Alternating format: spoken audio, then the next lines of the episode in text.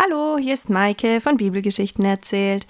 Ich freue mich, heute wieder mit dir auf Geschichtenreise zu gehen und wünsche dir gute Begegnungen. Viel Spaß!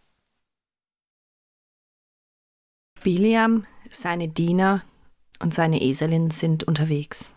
Die lange Reise ins Moabiterland. Dort, wo der König Balak auf ihn wartet. Und Geld und Gold, das auf ihn wartet. Doch er weiß, Gott hat gesagt, er darf nur machen, was er sagt. So ist Biliam also unterwegs. Es ist heiß, er hat Wasser dabei zu essen, denn der Weg ist lang. Gott wird jedoch zornig auf Biliam. Er wird richtig wütend, weil Biliam geht. Und so schickt Gott seinen Engel der Biliam aufhalten soll. Biliam reitet auf seiner Eselin. Er sieht den Engel nicht. Dort steht er jedoch mit einem gezücktem Schwert. Eine helle Gestalt.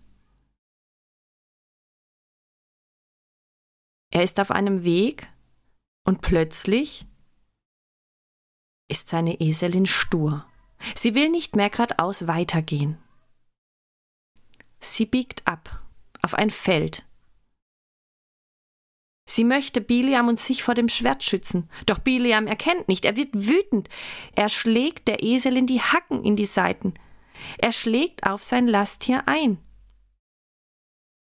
Was machst du denn? Dort ist der Weg. Jetzt müssen wir hier über das Feld. Nichts versteht er.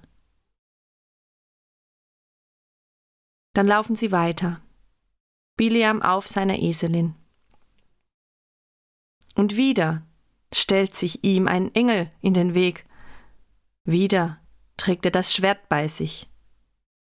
Es ist ein Weg, ein enger Weg an einer Mauer rechts und einem steilen Weinberg links.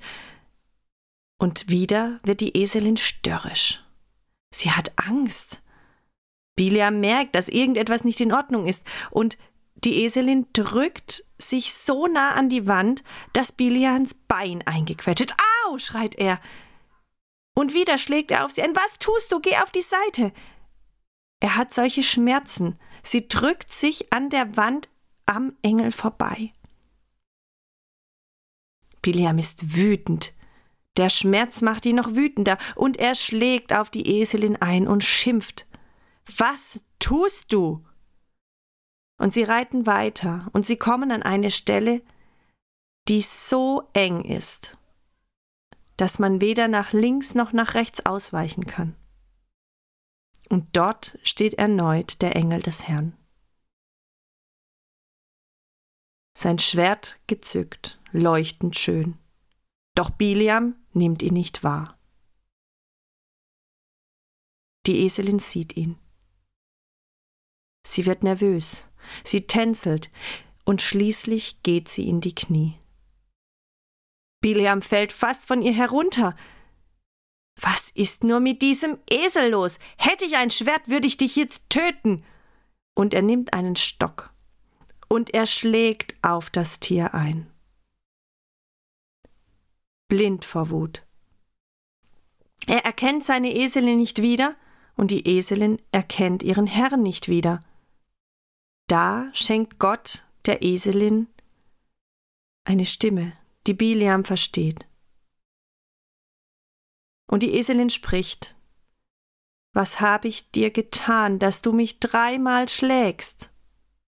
Verwundert springt Biliam zurück. Was, was war das? Er schaut seine Eselin an. Sie nickt ihm zu. Du hast mich zu deinem Narren gehalten. Wenn ich ein Schwert hätte, würde ich dich nun töten. Aber war ich nicht immer dein Lasttier? Hast du dich nicht immer auf mich verlassen können? Habe ich so etwas doch noch nie getan? Ihre Augen sind treu und tief. Sie schaut Biliam an. Und Biliam muss zugeben, das stimmt, immer konnte er sich auf dieses Tier verlassen. Und plötzlich öffnet Gott Biliam die Augen. Und er sieht, wovor seine Eselin abgebogen ist ins Feld, und er sieht, wovor sie ihn an die Wand gedrückt hat und warum sie letztendlich in die Knie gegangen ist und ihn zu Boden geworfen hat. Und er geht auf die Knie. Er erschrickt, er verbeugt sich, denn er sieht den Engel des Herrn vor sich. In all seiner Pracht, mit diesem großen Schwert. Nun fragt der Engel Biliam, Biliam, warum schlägst du deine Eselin dreimal? Ich habe dir den Weg versperrt. Du würdest ins Verderben rennen. Und deine Eselin, sie hat mich gesehen und dich vor dem Tod durch mein Schwert beschützt.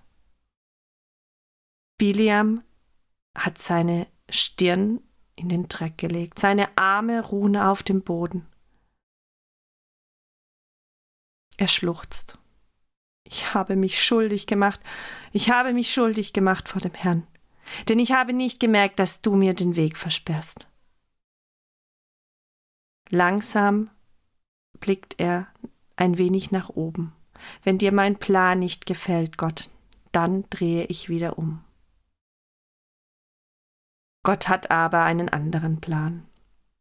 Der Engel sagt Biliam, Geh weiter, geh mit den Männern nach Moab.